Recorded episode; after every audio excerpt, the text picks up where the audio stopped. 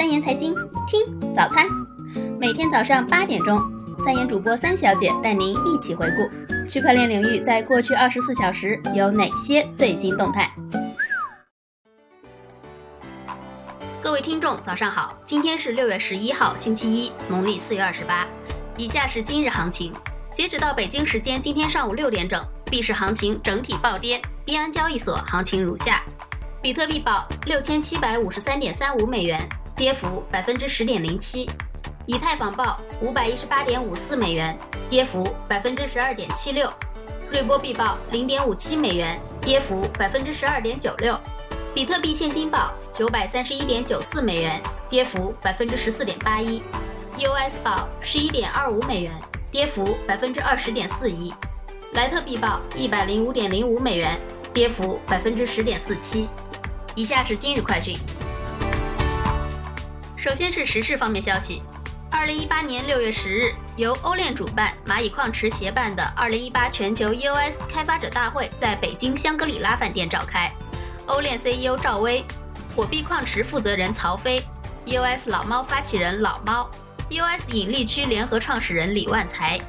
火星财经技术合伙人许波、EOS Pacific 创始人杨洋。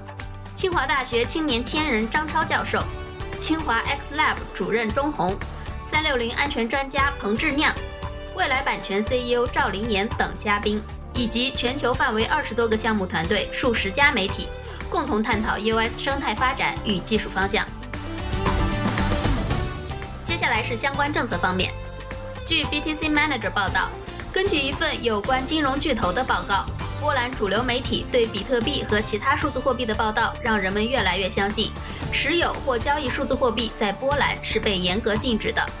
波兰金融监督委员会明确表示，没有法律规定禁止公民持有或交易数字货币，对数字货币政策不必感到恐慌。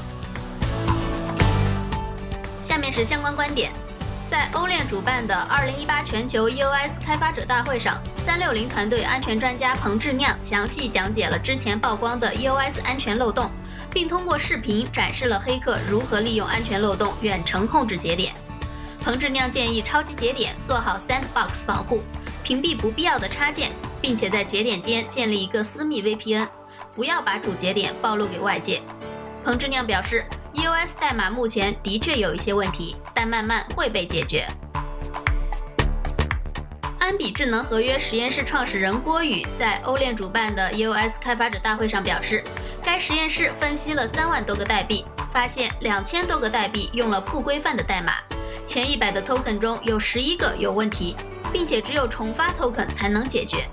这些项目方想要彻底解决这些安全问题，代价很高。郭宇表示，区块链开发者应该特别注意代码安全和规范问题。国家物联网标准组总体组组长沈杰称，很多人认为区块链上发的币是虚拟货币，很难和现实结合起来。但现在已经找到了一个突破手段，那就是物联网。物联网的生态已经发展了多年，但是由于本身的复杂性，落地确实比较艰辛。沈杰认为，今天需要区块链不是为了炒作，是这个世界需要区块链去解决问题，不要过于去担忧区块链存在的问题。最后是市场方面动态，据英国《太阳报》消息，好莱坞电影公司打算使用防篡改文件和加密等区块链技术来防止盗版行为。美国电影协会主席查尔斯·瑞夫金表示，尽管我认为现在下结论还为时过早，我也不是专家。但区块链技术的确可能对数字产品的安全分销有很大帮助。此外，好莱坞还在使用类似间谍风格的剧本自毁功能来打击盗版电影。剧本将不再以纸质形式呈现在演员面前，而是采用类似 Instagram 的阅后即焚功能。演员在完成拍摄后，剧本会启动自毁程序。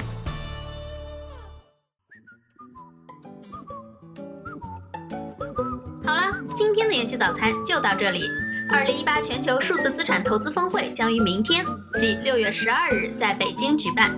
关注三言财经公众号，回复“二零一八峰会”，就有机会获得价值一千五百九十九元的参会门票。不要犹豫了，立即行动吧！